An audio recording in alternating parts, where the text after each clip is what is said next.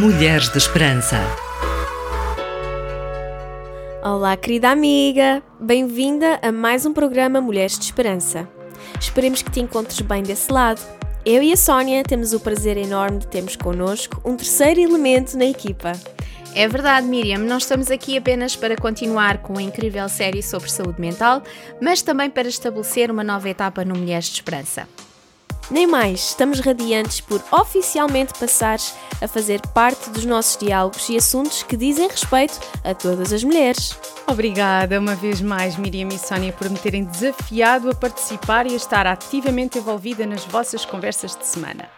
Estamos no início do ano e é uma excelente altura para olhar a vida de uma outra perspectiva, uma perspectiva mais positiva, mais alegre, cheia de boas novas e de esperança. Estamos a viver tempos complicados, de muita dificuldade em gerir as nossas famílias, as nossas casas, as nossas carreiras e, em especial, da nossa saúde mental. Daí ser tão importante focarmos-nos no positivo, tal como disseste, Sónia, e muito bem.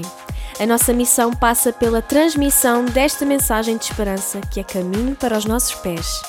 Este ano 2023 promete, sem dúvida, grandes novidades. Fica connosco.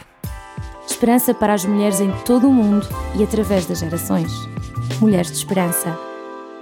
Segundo o jornal The Guardian, está cientificamente comprovado que os animais de estimação têm um impacto positivo na nossa vida.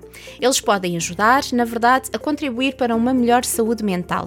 Isso parece-me incrível, Sónia. Uhum. Bem, acho que já tenho uma pequena ideia do que estamos a abordar hoje. Uhum. Os animais parecem ter um efeito quase mágico sobre nós, não é? Não tenhas dúvidas. Sabias que o valor terapêutico do nosso relacionamento com os nossos animais de estimação, principalmente os cães, é cada vez mais reconhecido pelos pesquisadores? Hum, os gatos também podem ser maravilhosos. Sim. Mas os cães foram domesticados pelos humanos há muito mais tempo. E como até o mais dedicado amante de gatos admitirá, os cães são muito mais fáceis de treinar para a companhia. A maioria dos gatos, como sabemos, é admirável por razões totalmente diferentes. Maria Janner, uma ativista de saúde mental e amante dos animais, diz que os cães ensinam-nos uma série de lições. Ela afirma: os cães amam-nos incondicionalmente. Eles são o máximo em igualdade de oportunidades totalmente indiferentes à raça, género, signo, currículo, tamanho de roupa ou capacidade de fazer movimentos fixos na pista de dança. A simplicidade e a profundidade desse amor são uma alegria contínua, juntamente com os benefícios para a saúde das caminhadas diárias e as delícias sociais das conversas com outros passeadores de cães. Eles ensinam as crianças a serem responsáveis, altruístas e compassivas e de forma valiosa, mas triste, como lidar quando alguém que tu amas morre. O vínculo que se forma entre o dono e o animal de estimação é, ao que parece, semelhante ao vínculo que uma mãe forma com o seu bebê. Muitos podem achar estranho, mas é uma realidade e tem um propósito de ser. A importância do reconhecimento social é cada vez mais percebida pelo papel que desempenha em ajudar-nos a formar redes. Agora que entendemos que os laços sociais saudáveis podem desempenhar um papel fundamental na saúde mental, sem eles tornamos-nos solitários, deprimidos e fisicamente indispostos. No entanto, os animais de estimação, ao que parece, podem cumprir esse papel. Sim, a académica e psicóloga June McNicholas aponta que os animais de estimação podem ser uma tábua de salvação para pessoas socialmente isoladas ela afirma que o cuidado com animais de estimação e o autocuidado estão intimamente ligados. É mesmo. Por exemplo, os meus sogros têm duas cadelas e um gato que nos são muito queridos como parte integrante da família. E o meu noivo, por vezes, diz com toda a razão e convicção que existem animais melhores que pessoas. Infelizmente, isso é verdade. Mesmo. Um facto interessante é a oxitocina, a chamada hormona do carinho ou do amor. Funcionar em conjunto com a outra hormona cerebral, a vasopressina, para ajudar a modelar a nossa resposta ao stress e a lidar com situações sociais. Sem surpresa, há um papel muito interessante da oxitocina no vício. Lesão cerebral, anorexia, depressão, autismo e ansiedade severa. Sim, sem dúvida. E há outras razões pelas quais os animais de estimação e os animais de terapia são cada vez mais reconhecidos como bons para a nossa saúde mental. Além de ajudar a aliviar o stress, a ansiedade, a depressão e a solidão, há todos os benefícios em treinar um cão, como por exemplo, olha, caminhadas diárias ao ar livre, que aumentam o bem-estar físico e emocional, uhum. lançar paus ou bolas e até mesmo recolher as suas necessidades podem proporcionar um treino completo. Uhum. Mulheres de Esperança no digital. Spotify, Google Podcast, YouTube e TWR 360. Encontre a esperança hoje. Este é o programa Mulheres de Esperança. Se só agora entraste na nossa companhia, seja muito bem-vinda. Hoje estamos a falar sobre a importância de um animal de estimação na nossa saúde mental. Alguns dos pacientes de saúde mental mais perigosos e violentos do Reino Unido são atendidos num dos quatro hospitais psiquiátricos de alta segurança. A maioria é diagnosticada com esquizofrenia e permanece lá em média sete anos.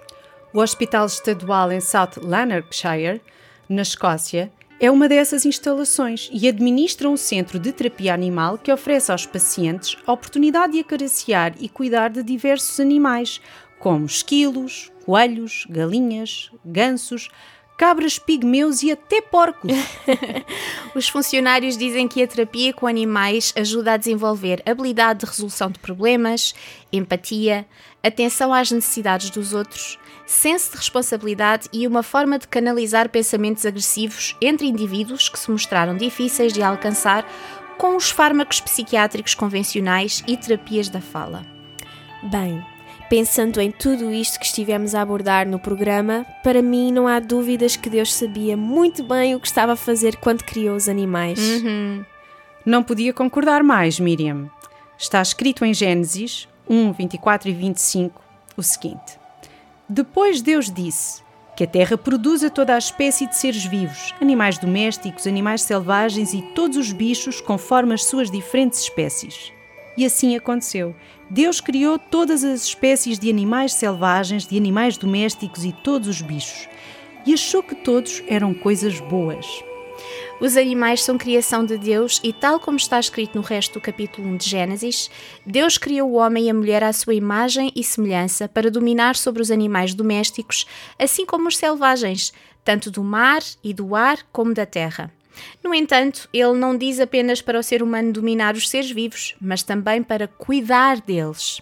Está escrito: O Senhor Deus colocou o homem no jardim do Éden para nele trabalhar e para o guardar.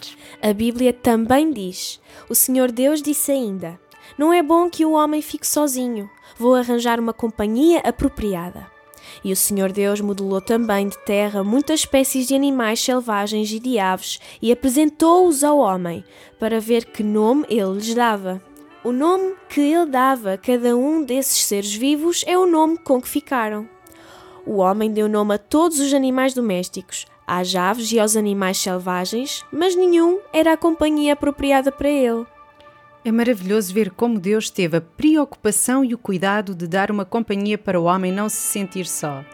E é engraçado perceber que, muito antes dele ter criado a sua companhia adequada, a mulher, uhum. ele tinha dado a responsabilidade ao homem de colocar nomes aos animais uhum. domésticos e selvagens, também para estes preencherem a solidão que o homem sentia. Os animais estão sob a nossa responsabilidade. São criação e criaturas do Deus vivo são essenciais não só para a nossa vida e saúde mental, assim como para o equilíbrio da natureza e de todo o ecossistema. Ele é um Deus que nada faz por acaso. Que tempo maravilhoso este! Uhum, é mesmo. Tão bom aprendermos juntas. Na próxima semana estaremos aqui com mais um episódio sobre a saúde mental. O que achaste deste episódio? Aguardamos o teu feedback o mais cedo possível. Bem, esta é a minha deixa, não é? É. ok. Encontra esperança hoje. Este programa foi produzido com donativos de pessoas que voluntariamente contribuem para este projeto. Ajuda-nos a levarmos esperança a todas as mulheres. Contacta-nos pelo e-mail mulheres@radiotransmundial.org.